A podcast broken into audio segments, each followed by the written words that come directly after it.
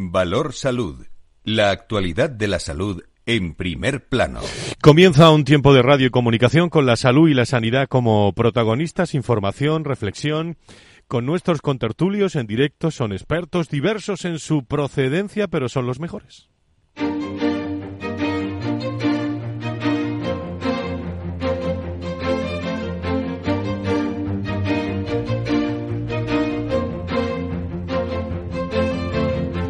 Valor Salud es un espacio de actualidad de la salud con todos sus protagonistas, personas y empresas. Con Francisco García Cabello. ¿Qué tal? Muy buenos días, ¿cómo están? Es viernes 8 eh, de, diciembre, Día de la Inmaculada, fiesta en España. Estamos un ratito en directo con todos ustedes compartiendo nuestra cita obligada de todas las semanas y con, eh, con mucho gusto en el que, bueno, esta jornada repartido entre el, el, frío que hace en, regiones de interior, la lluvia, el eh, calor que a principio de la tarde vamos a tener también en distintas regiones de, de España.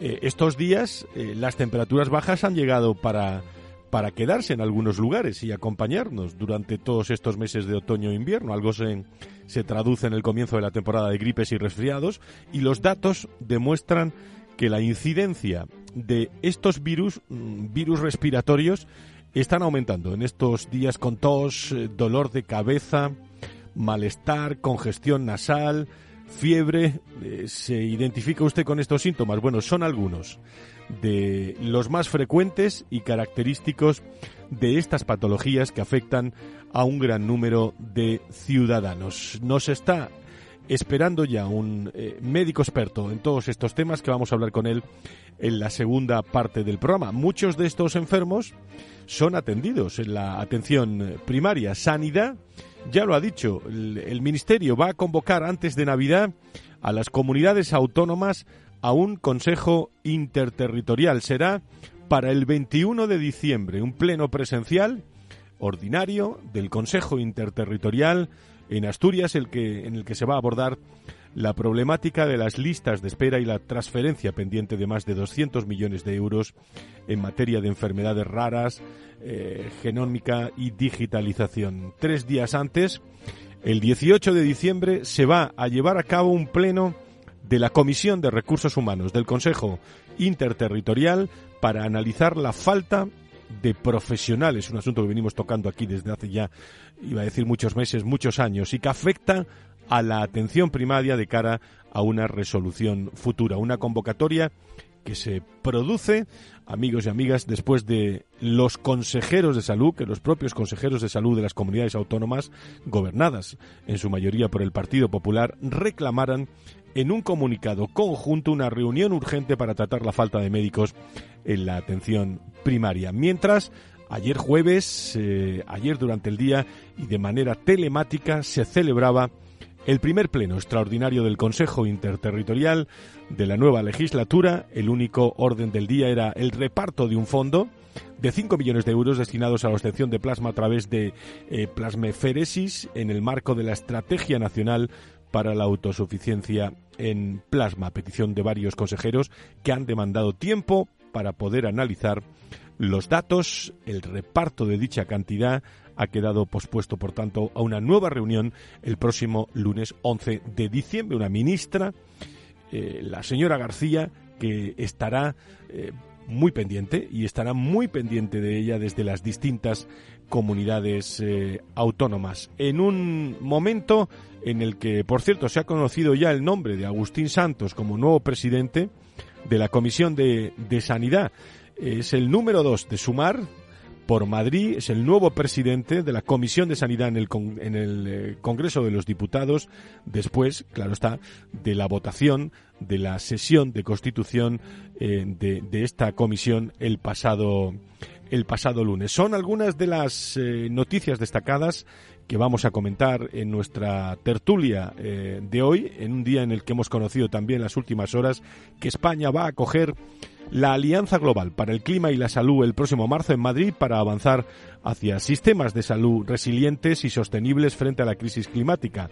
Eh, el propio secretario de Estado, lo hemos podido escuchar, Javier Padilla, esta semana hablar en una intervención en la Conferencia de las Naciones Unidas sobre el Cambio Climático, una alianza global para el clima y la salud que está compuesta por organizaciones de salud y desarrollo de todo el mundo unidas eh, por la visión de un futuro equitativo y y sostenible. Eh, durante el COP28, 122 países han firmado una declaración de clima y salud por la que se reconocen las políticas de eh, mitigación y adaptación frente al cambio climático como políticas de salud pública, un tema que lleva en la agenda la nueva, la nueva ministra. Y vamos a hablar mucho de, bienestar eh, también hoy con Open Up, que se acerca a la tertulia con nosotros, una de las empresas destacadas en materia de bienestar y salud mental en nuestras organizaciones y abordaremos este asunto que es prácticamente ya fijo en nuestro programa porque es muy eh, preocupante eh, y sobre todo hay que ir eh, labrando y sacando conclusiones de, todo lo que hablamos, sobre todos los aspectos de salud mental, sobre personas y, y, empresas. A las 10 y 10 de la mañana, 9 y 10 de la mañana, en las Islas Canarias en directo, comienza Valor Salud. Valor Salud. La actualidad de la salud en primer plano. Y a esta hora, primer café de la mañana, que charlamos y conversamos. En primer lugar, creo que tenemos a Antonio Burgueño, eh, que es el presidente del proyecto eh, Venturi y experto en estos temas de políticas sanitarias en nuestro en nuestro país. Enseguida está eh, con nosotros. Querido Antonio, muy buenos días, bienvenido. ¿Tenemos Antonio? Bueno, y enseguida lo tenemos con nosotros. Carlos Rus, el presidente de la patronal de la sanidad privada en España, presidente de, ASPE. Don Carlos, muy buenos días, bienvenido. Hola, Fran, ¿qué tal? Muy buenos días. Muchísimas gracias por estar con nosotros. Bueno, con todos estos temas de actualidad, ¿con qué te quedas eh, para comentar? Eh, dos comentarios y os dejamos hoy más libres en este día de fiesta que os hemos pillado en, en, en directo. Del primer Consejo Interterritorial, ¿alguna reflexión, Carlos? Bueno, partimos, eh, yo creo que teníamos miedo de que no se produjeran muchos consejos interterritoriales, al haber tanta predominancia en las comunidades autónomas por parte del Partido Popular, con 12 más Ceuta y Melilla. Pronto vemos que sí, que sí se va a, reunir. Eh, vemos que hay una agenda que se prevé, que es la lista de espera, que es la preocupación que la ministra ya había comentado que tenía en mente. Y por otro lado, vemos como también, de una forma absolutamente coordinada, los consejeros de sanidad de las distintas comunidades, pero fundamentalmente las populares, dicen, oye, no, que lo que queremos hablar es el problema de la falta de profesionales.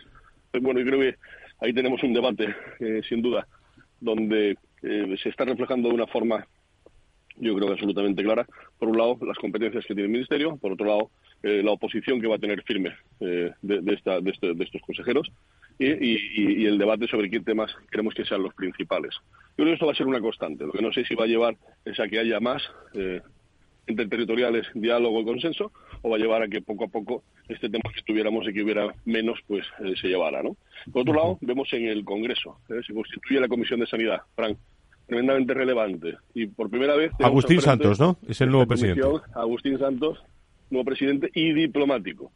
No sé si es un mensaje, si tiene un mensaje subliminal con el tema de la posibilidad o búsqueda de un pacto de Estado, en cualquier caso. Su perfil me ha resultado llamativo en su presentación, en su primera disertación cómo alababa, por ejemplo, la figura de Ana Pastor en la guía, eh, en la experiencia, en su conocimiento del, debate o los debates que se produzcan en, esa comisión. Eh, yo creo que con un arranque pues tremendamente diplomático eh, y, que espero que sea una senda que se marque para, para, la, para la legislatura y en ese diálogo pues podamos participar todos, al igual que en la resolución de las listas de espera. Bueno, es una señal, ¿no?, que el nuevo presidente de la Comisión de Sanidad, Agustín Santos, hable de Ana Pastor. Eh, se está hablando mucho del carácter diplomático también del perfil del nuevo rol con el que te tendrás eh, que, me imagino, ver. Y un asunto, Carlos, eh, mm, que me ha llamado la atención, lo digo porque es eh, prácticamente exigido por los, eh, las comunidades autónomas, es la convocatoria el 18 de diciembre. se va a llevar a cabo un pleno de la Comisión de Recursos Humanos del Consejo Interterritorial para analizar la falta de profesionales que afecta a la atención primaria. ¿Va a coger la ministra el toro por los cuernos eh, o, realmente, eh, bueno, es un, un hecho que, tenía como obligado en sus primeros pasos de cara a, potenciar políticas sanitarias, como es el caso de los recursos humanos? Bueno, yo, creo que es una respuesta a esta demanda. O sea, lo que ha dicho la ministra es, oiga, aquí el Consejo Interterritorial, la pauta la voy a marcar yo con mi programa, con mis iniciativas y la que yo considero fundamental que es la lista de espera, y si quieren hablar ustedes de recursos humanos, está bien, está bien, pero pasen primero por, este, por esta Comisión de Recursos Humanos es Interterritorial, es una independiente, que luego tendrá que, reportar al, propio Consejo, y donde, oye, empiecen a ver ustedes qué ocurre, ¿no? O cómo solucionamos esta falta de médicos en la, en la atención primaria. Y Fran, yo, por ejemplo, creo que con la especialidad de urgencias se ha pedido una oportunidad importante de, de vincularnos eh, ambas especialidades, hacerlas en una. ¿eh? yo, creo que eso lo hubiera, hubiera dotado de mayor atractivo, hubiera incrementado el número de profesionales. Y luego creo que hay que empezar a plantearse distintas formas de atender esa atención a los pacientes eh, de primaria, porque vemos que es un modelo que, está generando tremenda controversia y que no acaba de ser la solución. De asunto Muface, ¿algún, algún comentario? Parece que no está entre las prioridades. al menos lo ha declarado así esta semana la ministra Mónica García.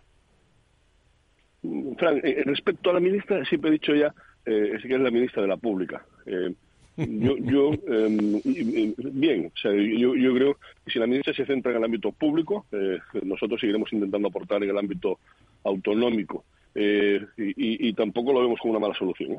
Eh, sobre Muface, no depende, no depende de la ministra de Sanidad, seguro que tiene mucho que decir, pero depende de la ministra Montero, que es la que dota de presupuesto. Y Muface está herido de muerte, porque está infrafinanciado, y porque no se puede mejorar esa financiación porque lo prohíbe la, norma. Por lo tanto, la, Muface, eh, yo pienso que ya, se le ha dado su, su, eh, su ¿cómo se diría? Su, su puntillazo su, su, eh, su, punto final. Simplemente se está dejando morir lentamente. Al, al, dejarlo infrafinanciado, se, esto eh, costando dinero a las compañías aseguradoras, no, no avanzará. No será el modelo futuro. El, dicen que la esperanza es eh, lo último que se pierde, pero ¿cómo ves tú, por último, en esta tertulia de la mañana de viernes de fiesta, el, eh, bueno, como la ministra es la ministra de lo público, tú eres el presidente de, de, la patronal de la sanidad privada en España, evidentemente que os tendréis que, que ver, pero ¿dónde estarían las prioridades de ese posible acuerdo o, de esa colaboración público público privada en, un momento en el que no sé de una, si de una forma eh, más o menos subliminar el gobierno está hablando de diálogo. Sí el, gobierno está abierto de diálogo y si nosotros vamos a vamos a estar dispuestos y abiertos por supuesto va a ser al, al diálogo. Yo creo que en la primera reunión es Frank lo que hay que hacer es fundamentalmente informar a la ministra de todo lo que la sanidad privada aporta y desde ahí construir. Tenemos eh, este nuevo foco que queremos dar especial relevancia en el, en el paciente. Y ahí, por ejemplo, en consonancia con el sector asegurador, pues tenemos seguro también mucho que, que, aportar. Por ejemplo, con la no exclusión de personas mayores en las pólizas. Eh, o, por ejemplo, que el sistema de subidas eh, de las pólizas también sea de carácter solidario. No subamos más a al que ha tenido que hacer un mayor uso, sino que haya una subida lineal de todas. Bueno, son proyectos y, procesos, eh, por ejemplo, el campo, por ponerte un ejemplo, en el del paciente y las pólizas, en el que tenemos que aportar y seguro que la ministra va a estar conforme. Hay mucho más, hay mucho más, pero creo que tenemos que establecer primero ese diálogo y después ir construyendo. Muy bien, don Carlos. Pues nos veremos, si Dios quiere, próximamente en la reunión de Navidad que, que está organizando ASPE, que es próximamente. El próximo miércoles 13, Fran, cuento con vuestra presencia. El miércoles 13. Muchas gracias. Allí estaremos. Feliz día de fiesta al presidente de la patronal de la sanidad privada en España. Muchísimas gracias. Fuerte abrazo. Un fuerte abrazo. Gracias. Nos acompaña en el estudio en directo Miguel Almagro, que es Acon Executive Iberia en Open eh, querido eh, Miguel, ¿cómo estás? Muy buenos días. Bienvenido. Buenos días, Fran. Eh, encantado de estar aquí y participar en, el día de hoy. bueno, en el eh, día de hoy y en los sucesivos días vamos a intentar eh, hablar algo más, no sé si mejor, porque se está hablando mucho del bienestar y las claves con, con las experiencias que estamos viviendo en el 2023. Pero cuéntanos primero, si te parece, Miguel, el Open Up, valor diferencial eh, y cómo lo estáis eh, trabajando en, una empresa, amigos y amigas, que se dedica al bienestar emocional y a la, y a la búsqueda de una eh, salud mental, sobre todo iba a decir acorde, una salud mental pues que se, que se pueda recuperar en todos los, en todos los pacientes, personas y empresas, ¿no? Sí, correcto. nosotros en, en, en Open lo que hacemos es resolver un problema que no está resuelto ahora mismo. Hay en España hay un psicólogo cada 100.000 habitantes. Eh, hay una labor eh, moral de los empleadores y de las empresas de ayudar a los empleados porque está totalmente extendido eh, los problemas de salud mental en, los empleados y en la sociedad en general. OpenUp lo que hace es resolver esto con una base tecnológica, acortando el, desde el momento del dolor, desde que nos encontramos mal, eh, desde que nos da un bajón eh, en la salud mental, hasta que no podemos, hablar con un psicólogo y estar enfrente a un psicólogo, lo que hacemos con OpenUp es acortar ese tiempo de reacción y eso lo cambia todo. Y eso es una de las cosas por las que este tipo de plataformas online eh, se está abriendo paso en el mercado actualmente. ¿Y cuáles son las claves para que las nuevas plataformas Miguel online de bienestar mental o emocional funcionen bien en España y en las organizaciones? La clave principal eh, para que estas plataformas funcionen bien es el proceso de implementación y comunicación interna. No solo basta con el Departamento de Recursos Humanos, que son abanderados de este tipo de proyectos, sino que tienen que estar involucrado tanto eh, todo lo que es la dirección de la empresa y después, muy importante, todos los managers, ya que las empresas se articulan a través de los managers. Los managers tienen que, entender este problema, que entender que esta es la solución y que predicar con el ejemplo. Creo que tenemos a Antonio Burgueño, el eh, director del proyecto Venturi, experto en políticas sanitarias. Don Antonio, muy buenos días, bienvenido. ¿Tenemos a Antonio Burgueño? Ahora eh, nos está escuchando. Sí, soluciona los problemas, ya estoy en línea. ya estás en línea. Bueno, Antonio, eh, estamos hablando ahora de salud mental, pero antes hemos hablado con Carlos, con Carlos Rus de los resultados de esta nueva interterritorial, en el que tienen de fondo las listas de espera también, eh, la primaria y especialmente la la escasez de talento con ese comité extraordinario que van a organizar antes de Navidades. Parece que la ministra lo quiere organizar todo antes de Navidades. No sé si es que la presión de las comunidades autónomas es tal eh, que, eh, bueno, que sobre los pilares de la primaria, la escasez de talento, eh, las listas de espera, la salud mental, son, son cuestiones que, en los que se están dando los primeros pasos en el gabinete, ¿no?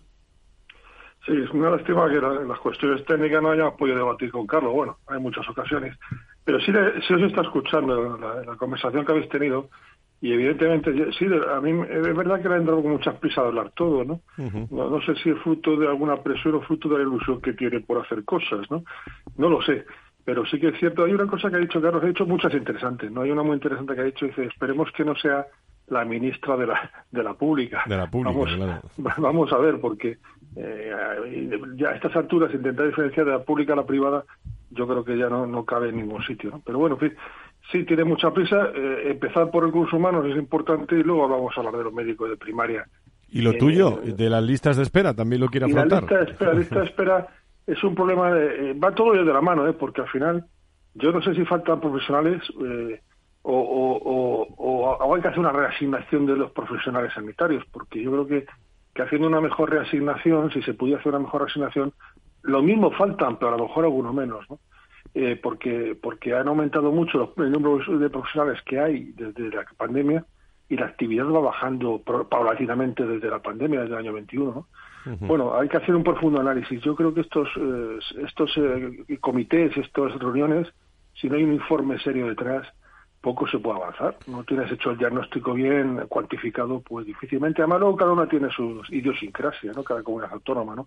Entonces, bueno, políticas generales y cosas, pues se pueden hablar, pero, pero a la hora la verdad, cuando el médico llama a primaria, esto le aporta, le aporta poco. Y me imagino que, claro, estas prisas, no sé si son prisas, en fin, o hay que tratarlo, pero una fecha elegida para el Consejo Interterritorial, bueno, habida cuenta también de que las consejerías tienen que estar conformando sus presupuestos ya en estos momentos, ¿no?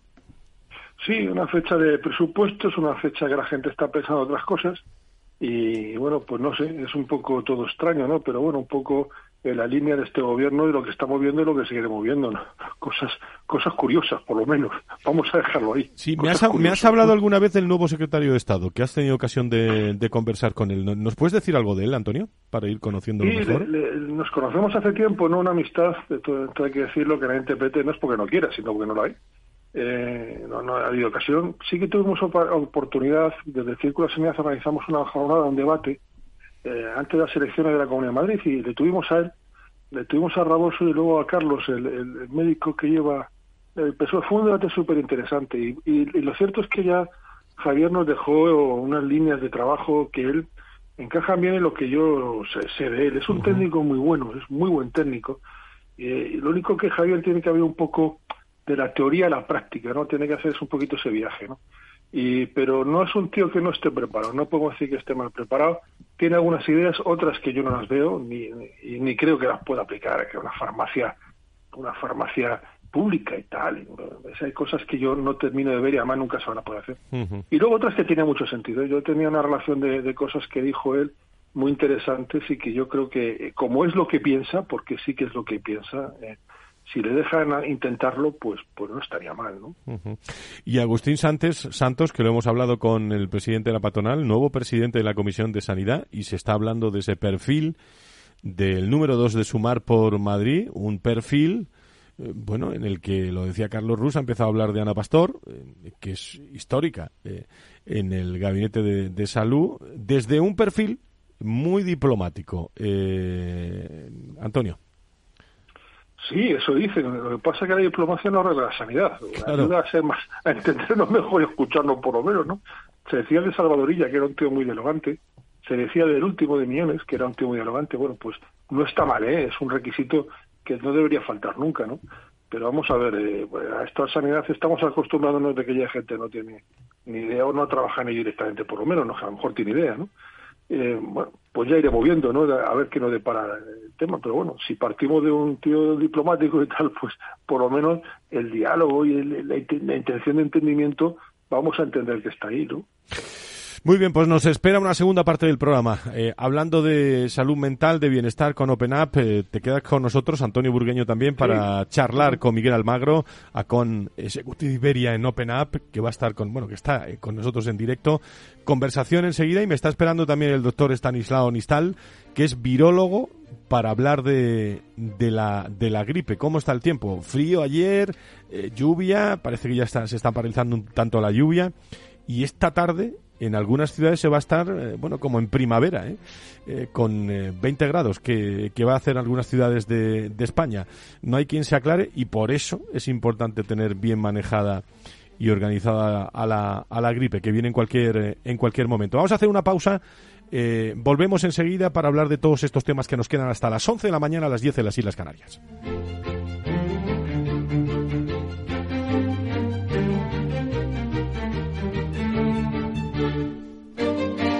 Valor Salud desde la actualidad. La salud al alza.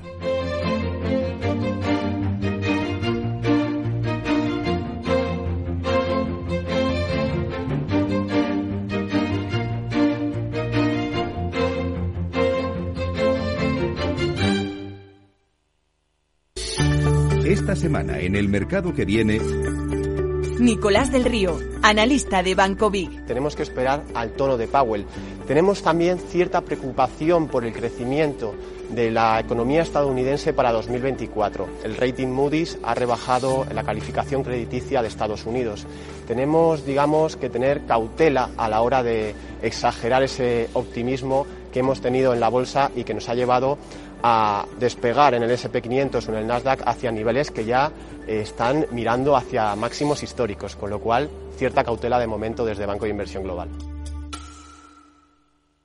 Hey, asistente, ¿cuál es el mejor fondo de inversión del año? Hay aproximadamente 54 millones de resultados. ¿Quieres que los lea? Buf, mejor que no. Puedes seguir buscando entre millones de contenidos, pero un asesoramiento de calidad solo te lo dará un especialista. En Renta 4 te ofrecemos un servicio de asesoramiento gratuito siempre que lo necesites. Entra en r4.com y descubre cómo te podemos ayudar. Renta 4 Banco. ¿Quieres más?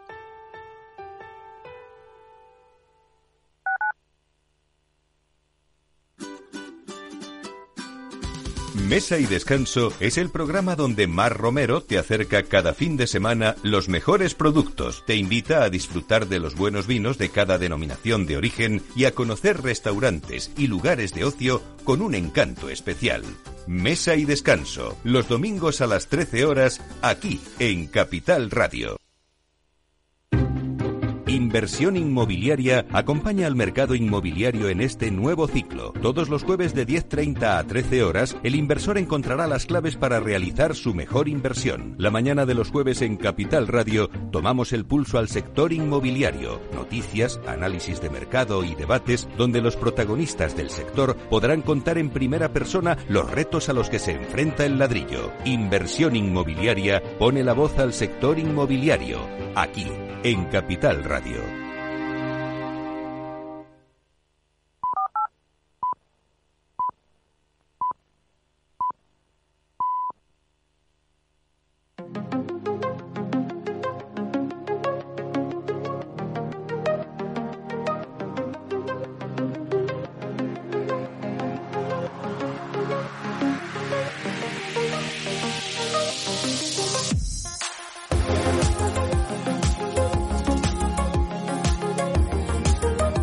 Valor Salud.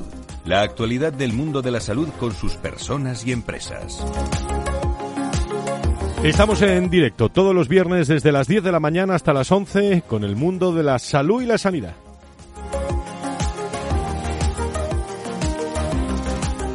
Lo hemos conocido, la ministra de Sanidad, Mónica García, que ha convocado para el 21 de diciembre un pleno presencial ordinario del Consejo interterritorial en Asturias en el que se va a abordar la problemática de las listas de espera y las transferencias pendientes de más de 200 millones de euros en materia de enfermedades raras eh, y digitalización, además de genómica.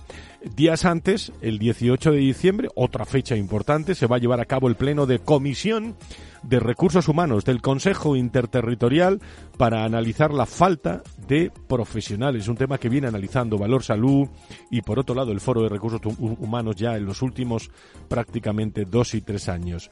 Eh, ayer se reunía eh, de forma telemática con las comunidades autónomas, mayoría del Partido Popular. Recuerdo que se celebró ayer en pleno extraordinario ese Consejo Interterritorial, primer Consejo Interterritorial en los primeros pasos de la nueva eh, ministra Mónica García.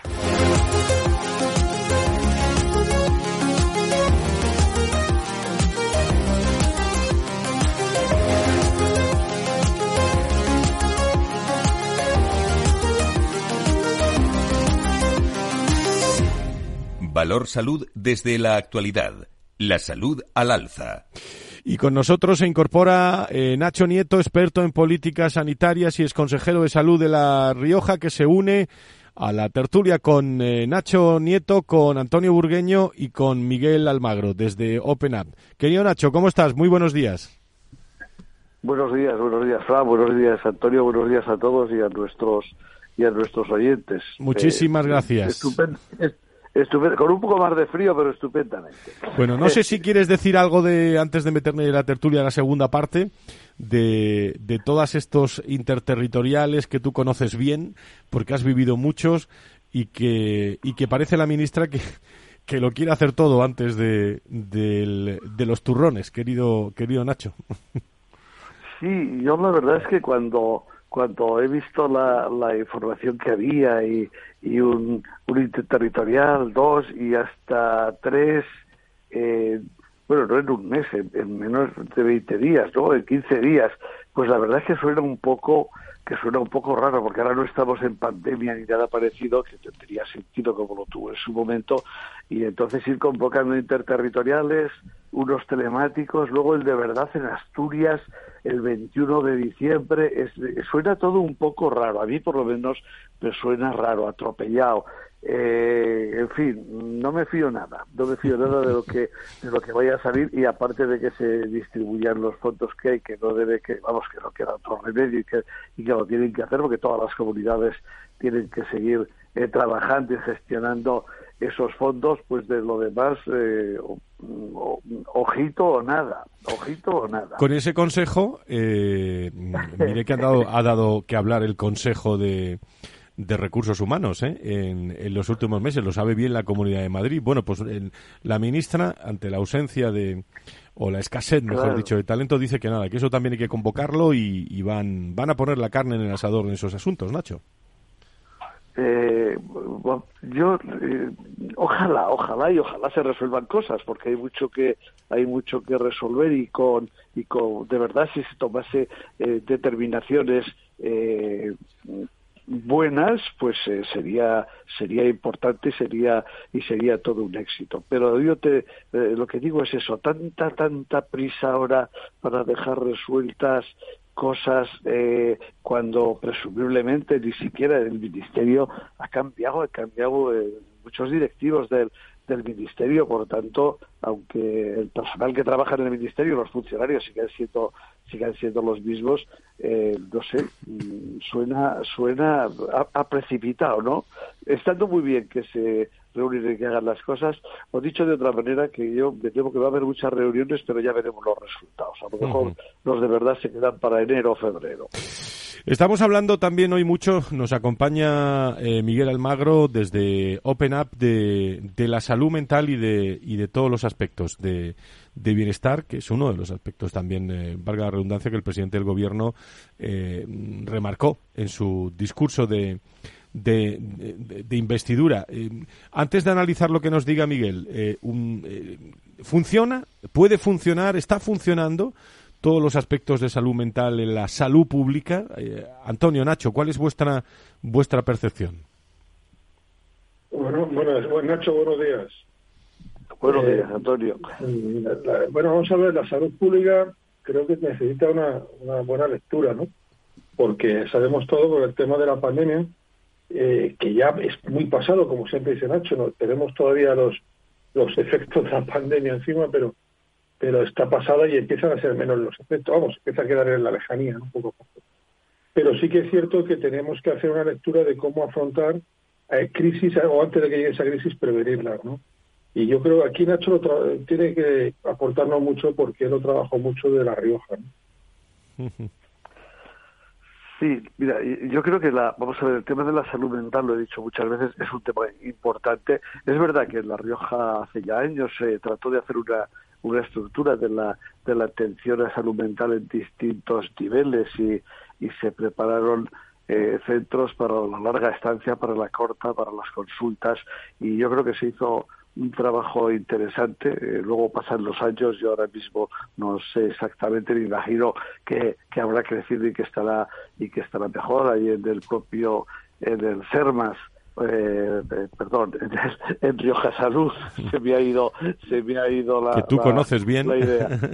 En Rioja Salud, efectivamente, hay incluso una, un directivo que se dedica exclusivamente a la salud mental ya desde hace tiempo y, en fin, eh, es, es importante y no se ha trabajado lo suficiente.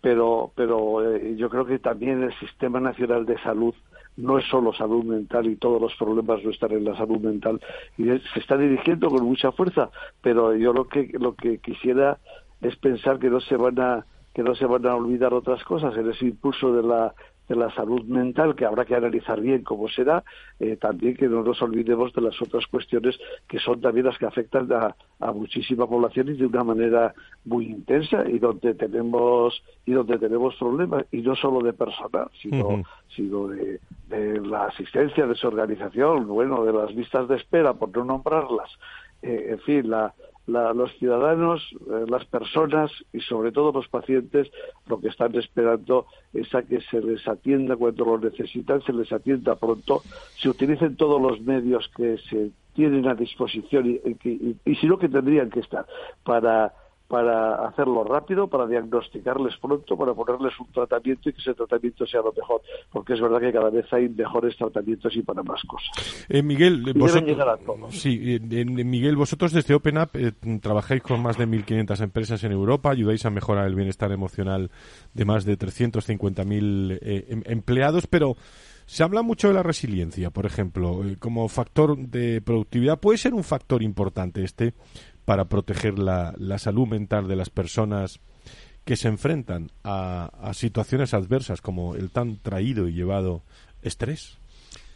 Sí, eh, bueno, nosotros lo que estamos descubriendo es que, eh, por un lado, está la intervención, es decir, cuando alguien no se encuentra bien, acude a la sanidad pública o tiene distintas eh, eh, formas de recibir ayuda de un psicólogo cuando no se encuentra bien en cuanto a, la salud mental. Pero lo que hemos descubierto es que hay que ir un paso más allá, igual que cuando estábamos en plena pandemia, la prioridad principal era eh, comprar eh, eh, respiradores porque la gente estaba muriendo y después se pasó rápidamente a, a buscar una vacuna. En el caso de la salud mental queremos aplicar este mismo enfoque y entonces lo que queremos es poner prácticas para que se coja un carácter preventivo. Y aquí es donde entra la palabra resiliencia. Cuando sabemos cuando tenemos eh, personas, empleados que están entrenándose en cuanto a la salud mental, sesiones de mindfulness, eh, talleres, eh, etcétera, se convierten con el paso del tiempo. Nosotros creemos que en el plazo de un año, desde que una plataforma estilo OpenUp está trabajando, empiezan a tener, a ser más resilientes. Y cuando vienen agentes externos, como pueda ser la guerra de Israel, Ucrania, etcétera, esta Mm, bueno, pues estos empleados están más preparados para autogestionarse, enfrentarse y poder continuar con sus vidas. Miguel, ¿cómo eh, se puede lograr eh, aquello que se viene a llamar entornos laborables emocionalmente seguros? ¿De, qué estamos hablando? Eh, estamos hablando de que otra de las cosas que sabemos es que sectores que tienen un problema de, oferta de, especialistas, cuando los, por ejemplo, el sector de tecnología tiene una, una clara eh, eh, demanda y escasez de talento ahora mismo y entonces cuando ese talento no se encuentra en un espacio eh, emocionalmente seguro tiene una mayor probabilidad de cambiar de, empresa, cambiar de trabajo. Por eso también es preventivo el poder establecer espacios seguros emocionalmente. ¿Cómo se consigue esto? Mm. no es sencillo. Hay veces que, que sabemos también que el principal motivo por el que te quedas en una empresa o por el que te vas es, por, por tu jefe eh, y tienen una responsabilidad altísima en, eh, asegurar esos espacios de, salud mental los propios jefes. ¿Y qué habilidades emocionales se pueden desarrollar para mejorar la adaptación y la satisfacción en el, en el trabajo? ¿Alguna que, que podamos desarrollar? Bueno, eh, nosotros recomendamos mucho el practicar de forma regular eh, lo que es las sesiones de, mindfulness. Y yo no hace mucho que, he entrado en este sector y era un poco escéptico con este tipo de entrenamiento. Lo vengo haciendo desde hace tres meses y, por la experiencia propia lo que se puedo garantizar es que el día que haces una sesión de mindfulness es un momento en el que paras, en el que reflexionas y en el que planificas y abordas el día de una forma mucho mejor. Eso es una de las cosas que creo que es muy sencilla, que está al alcance de todos y que, y que recomiendo eh, encarecidamente que se pueda hacer este tipo de, sesiones de mindfulness. Nacho, Antonio, ¿alguna cuestión para nuestro invitado? ¿Queréis reflejar algo sobre este aspecto que venimos hablando mucho y vamos a hablar mucho en el 2024? Enlaza con lo, con lo que planteaba el otro día Yolanda. Precisamente Yolanda nos, nos planteó y nos hizo una pequeñita sesión que, bueno, era más que mindfulness, pero yo veía ir. Pero creo que es un tema muy interesante, ¿no? Y Caja, eh, vosotros sabéis más, pero en una en una dinámica que se nos hemos metido, para una dinámica que nos hemos metido donde donde va todo muy deprisa, ¿no? Yo creo que frenas un poco, ¿no? Y eso se nota en el trabajo, en la forma de plantear los trabajos, en la forma de llegar a resultados, a la productividad y a los resultados. Eh, que, una pregunta para, para Miguel, eh, si me lo permite, Miguel. Adelante. Eh, ¿Encontráis? es que es muy interesante porque todo este trabajo que hacéis al final os aporta una información que no podéis utilizar de manera individual, pero a nivel estadístico, conclusiones, o que aunque no lo tengáis estructurado sí en un documento, ¿hay ¿veis diferencias por países o, o, por, por, diferentes tramos de edad, de profesionales más veteranos o los más jóvenes? En todo este tema. Sí, efectivamente. Eh, en las diferentes charlas que estoy asistiendo eh, en los últimos meses, eh, se sabe que hay un, bueno, una forma distinta de abordar los problemas de salud mental por generaciones. Eh, las generaciones que somos más mayores eh, nos han educado de una forma donde eh, tardamos mucho en pedir ayuda. Intentamos apechugar, intentamos resolverlo por nosotros mismos hasta que el problema nos supera. Mientras que si cambiamos y vamos a generaciones más jóvenes, tienen menos problemas, tienen menos estigma en levantar la mano y pedir ayuda. Y también estadísticamente se sabe que, las mujeres tienen también más facilidad para abrirse y para buscar ayuda que, que los hombres. Es un dato cuanto menos curioso que por lo menos eh, por el paso de las generaciones se va a ir solucionando por sí mismo. Estamos hablando de salud mental, de, todo lo que afecta al bienestar eh, y para eso hay que estar bien. Eh, ni siquiera hay que estar resfriado. Lo digo porque vamos a hablar de la gripe. Valor Salud. La actualidad del mundo de la salud con sus personas y empresas. Las temperaturas bajas han llegado ya para, para quedarse aunque el, el, tiempo está algo, algo loco también y acompañan también durante todos estos meses de otoño, invierno, algo que se traduce en el comienzo de la temporada de gripes y resfriados. Eh, hoy mismo, ayer lloviendo en, muchos lugares de, de España, con, eh, con frío antes de ayer, a lo largo de toda la semana y hoy parece que suben las temperaturas también en algunos lugares. Eh, los datos demuestran que la incidencia de estos virus respiratorios están aumentando en estos días. Tos, dolor de cabeza, malestar, congestión nasal, fiebre son algunos de los síntomas más frecuentes y característicos de estas patologías que afectan a un gran número de, de ciudadanos. Concretamente, tres de cada cuatro españoles padece gripe o resfriado al menos una vez al año y el 10% de ellos asegura que tienen los síntomas de estas enfermedades de forma recurrente, independientemente de la época en la que nos encontramos. Son eh, datos de la consultora internacional Cantar y de Kembue que, que nos muestran precisamente estos datos de este informe. Tengo en línea hasta ahora al doctor Stanislao Nistal, que es doctor en virología, investigador y profesor de microbiología en el Departamento de, de Farmacia de la Universidad CEU San Pablo. Eh, doctor Stanislao, muy buenos días, bienvenido.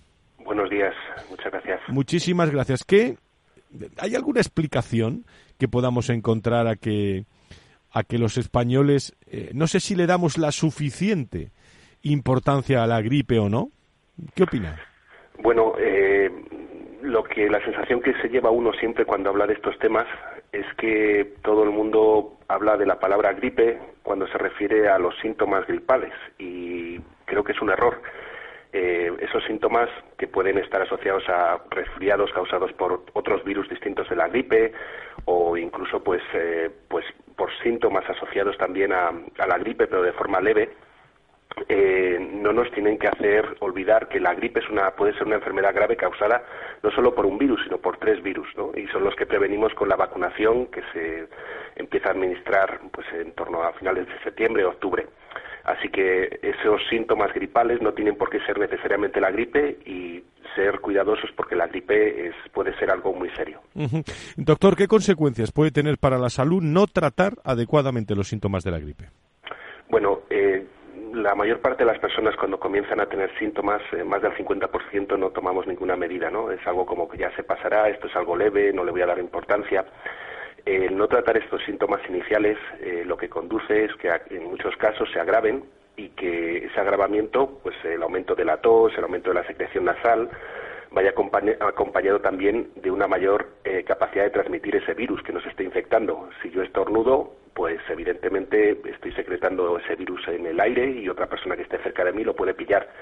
Igualmente también ese estornudo o esas partículas que secretamos cuando eh, tosemos o cuando también estornudamos pueden, en el caso de algunos virus, depositarse sobre superficies, es lo que se denominan fomites, y esos, eh, una vez que una persona los toca, si el virus todavía permanece en, ese, en esa superficie y esa persona se lleva eh, la mano a la cara, a las mucosas, a la, nariz, a los ojos, pues esa es otra vía de entrada de los virus, ¿no? Entonces, el reducir los síntomas, eh, tanto pues cuidándome, ¿no? El tratar de, reducir esos síntomas con, pues, con antigripales o, o, también quedándome en casa o en el caso de que no me pueda quedar en casa, pues también tratando de llevar mascarilla y tratándome para reducir esos síntomas va a reducir la transmisión del virus, sin duda creo que lo ha referido usted. En muchas ocasiones eh, tendemos automedicarnos para frenar los síntomas del resfriado o la gripe. ¿Es una buena idea, doctor?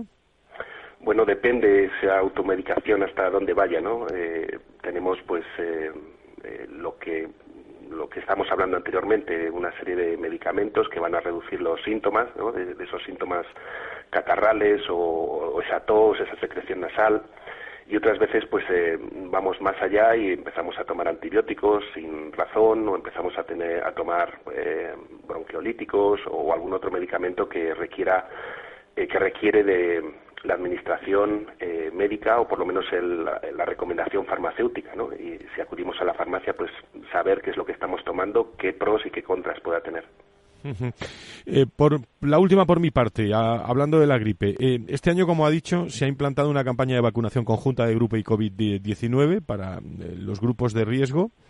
¿Cómo es la convivencia entre ambas enfermedades y por qué es importante la vacuna tanto a nivel grupal como colectivo, doctor? Bueno, la pandemia nos ha puesto un poco de cara a entender que la gripe, como he dicho al principio, no es el único virus que está circulando. Eh, hay otros muchos coronavirus circulando y hay otros muchos otros virus que no son ni gripe ni coronavirus circulando.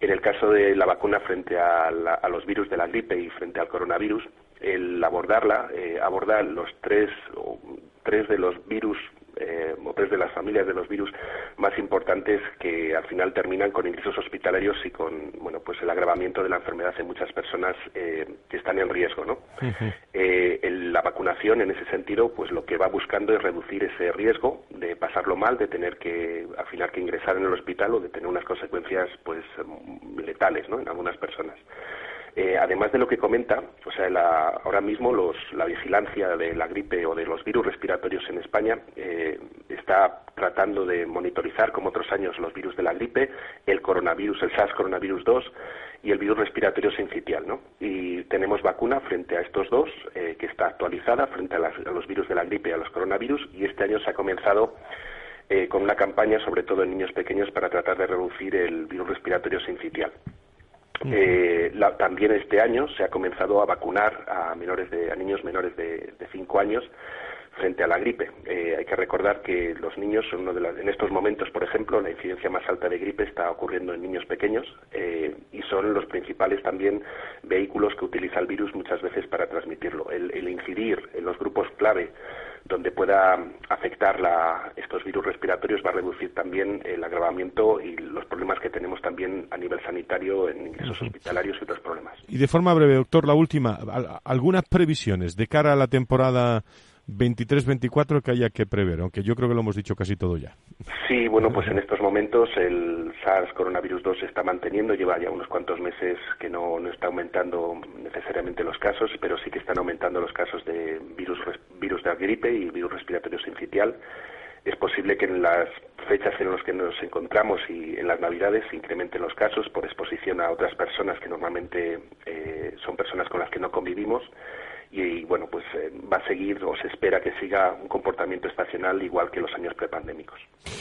Muy bien, doctor, doctor Stanislao Nistal, eh, desde el, área de virología, investigador y profesor de microbiología en el Departamento de Farmacia de la Universidad San Pablo CEU. Muchísimas gracias por estar con nosotros en directo en este día de, de fiesta de, del viernes, que no sé si se habrá cogido puente o no, pero le agradezco estos minutos con nosotros. ¿eh? Pues muchas gracias, por aquí, por Tierra Leonesa Sando. Muy bien, pues, un, eh, pues que se lo pase muy bien, que allí se puede pasar muy bien y comer muy bien también, doctor, ¿eh? eh muy sano. ¿eh? efectivamente, efectivamente, muchas gracias. Muchas gracias por estar con nosotros. Con vistas al fin de semana. Clínica Rementería le trae la noticia de salud visual para este fin de semana. Bueno, recomiendo a Miguel, recomiendo a Antonio, eh, recomiendo a Nacho también eh, una buena visibilidad para el fin de semana, eh, lo que queda de, de puente. solo hay que pasarse por los centros de las grandes ciudades y ver la gran visibilidad de personas que hay. En Clínica Rementería hoy le traen la noticia de salud visual para este fin de semana y el 12% de las personas miopes no son actos para soluciones quirúrgicas láser. Las lentes personalizadas implantables en el ojo son una alternativa eficaz y en Clínica Remetería cuentan con equipos de oftalmólogos, expertos en cirugía refractiva, tanto en técnicas láser como en procedimientos de implantes de lentes oculares y unas estrictas medidas de seguridad e higiene frente al COVID, así como personal sanitario también detestado. Hay un teléfono, ¿eh? 91 308 38 38, repito, 91 308 38 38 o clínicarementería.es. En Clínica Rementería eh, curamos sus ojos, curan sus ojos, tratan personas. Clínica Rementería le ha traído la noticia de salud visual para este fin de semana. Bueno, no sé si nos queda algo, Nacho, eh, Antonio eh, y los que queráis, Miguel también incluso, está en la tertulia. ¿Alguna cosa que, que, podamos comentar? Muy interesante, la, muy bien traído, que parece que es el pan nuestro cada día no tiene importancia la gripe. No, no, claro que la tiene, por eso lo hemos... Y, más ahora, porque ahora uno se pone con síntomas gripales, como decía el doctor, y, y que no con gripe, síntomas gripales, no si no tiene COVID, tiene gripe, otra cosa, Así que no es, no es tontería el asunto. ¿eh? Por cierto, mando, mando desde aquí, ahora que estamos en gripe, y hoy será un día, a todos los que estén trabajando en, en áreas de urgencias, ¿no? Que conocemos bien. Eh, el, eh, en, las últimas, en las últimas horas nos han atendido fenomenal en la clínica de la Universidad de Navarra, en la CUN, eh, con un equipo maravilloso en las últimas horas y, y, mando un saludo a todos los hospitales y a todas las urgencias que están trabajando en estos en estos momentos. Sí, sí, que no, que no podemos dar un resfriado eh, de forma pues eh, espontánea y que pase desapercibido, sino que hay que tratarlo cuando hay que tratarlo. Aunque siempre se ha dicho que es una semana con o sin medicamentos, eso te sona, os sonará, ¿no? A vosotros, ¿no? Sí, si te lo tratas una semana y si no te tratas siete días, algo así, se decía siempre, ¿no? Sí, sí, pero pero al final hay que tener hay que tener un poco de cuidado, solo un poco de cuidado que, no, tampoco nos tiene que, que llevar a, a, demasiados problemas si no los plantea, ¿no? Porque efectivamente y sobre todo es verdad que con el tema con las vacunas yo creo que no que no hay que que no hay que bajar que no hay que bajar la guardia porque ha demostrado que es que es una solución importantísima de prevención y de evitar la, la enfermedad, por tanto, ¿no? Y oye, a mí se me había quedado una cosa con lo de la salud mental, ¿sabes? Porque Vamos allá. dándole dándole un poco un poco vueltas al tema, ¿no? Porque hablamos de salud mental, salud mental, pero claro, la, la salud mental como todo lo que sea preocuparse de la salud es bueno e importante, porque una cosa es la salud mental y otra es la enfermedad mental en todo caso, ¿no? Y yo creo que muchas de las de las cuestiones que nos que nos eh, hablaban antes eh, eran eh, referidas también a esa prevención, a ese garantizar estar en un en un mejor estado de salud mental para no llegar a la enfermedad, para, para tener un mejor ambiente de trabajo, ambiente social. Y eso sin ninguna duda, sin ninguna duda que, es importante. Yo creo que se ha trabajado en otros tiempos también, en, en, muchas ocasiones siempre ha habido, ha habido eh, cuidados de este tipo, pero que ahora hay una una especial intensidad en ese tipo de, de cuestiones y sin ninguna duda eh, eso es importante vamos a eso es lo que se dedica Miguel no o, por eso por eso por eso lo digo que, que, exactamente exactamente. Yo por lo menos así lo he entendido se está llegando ya al detalle de, saber que hay eh, problemas recurrentes en el entorno laboral. Eh, se me ocurre alguno, por ejemplo, el síndrome del impostor, eh, el, el, estrés. Eh, una de las cosas que, que más adolecen eh, los empleados es la carga de trabajo. Eh, y el modelo en el que eh, estamos cambiando a trabajar es con muchísima más intensidad y se generan problemas nuevos relacionados con la salud mental. Al ser recurrentes, afortunadamente, se pueden trabajar y se trabajan. Bueno, pues cada viernes de lo que queda del mes de diciembre, apartado con Open Up para hablar de la salud mental. Gracias, Miguel, por estar por nosotros. Muchas gracias a vosotros. Gracias, eh, una gran organización aquí que nos va a aportar muchos datos y, y reflexiones desde distintos lugares, ¿eh? Eh, no solo desde, desde España. Bueno, ¿saben ustedes que la ópera italiana, el bolero y el ceviche peruanos han sido declarados patrimonio cultural eh, inmaterial de la humanidad?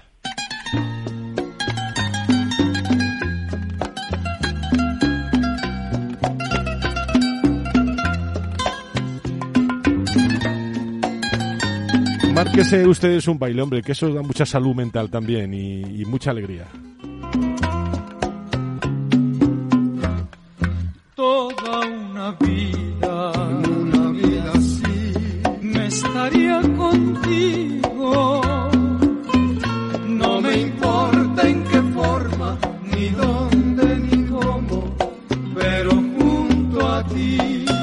Bueno, pues Antonio, Nacho, ahí lo tenéis. Eh, toda una vida de una canción, pues hay patrimonio de la, de la humanidad. Bueno, no sé si os interrumpo, estabais bailando, no lo sé. ¿eh? No, no, no, no, yo, yo, a mí bailando, bailando no vas a pillar, no te preocupes. Escuchando sí, ¿eh? Yo de los tres me apunto al bolero, ¿eh? Yo bueno. de, los, de los tres, si hay que poner orden, yo me apunto al bolero. Antonio Burgueño, Nacho Nieto, feliz fin de semana, gracias por estar con nosotros, feliz puente y nos escuchamos ya el viernes que viene aquí en Valor Salud. Gracias. Gracias a vosotros, un lujo. Gracias. No me cansaría de decirte siempre. Gracias a Jorge y a todo el equipo, Diego desde la producción, gracias a todas las personas de Capital Radio en este programa. El viernes más, salud y sanidad. A las 10 nos vamos con este bolero que alegra también y hay que, bueno, eh, pasarlo bien, sonreír y disfrutar, que eso es muy, muy importante. Bailen ustedes, bailen ustedes. ¡Feliz puente! Estaría contigo. Importa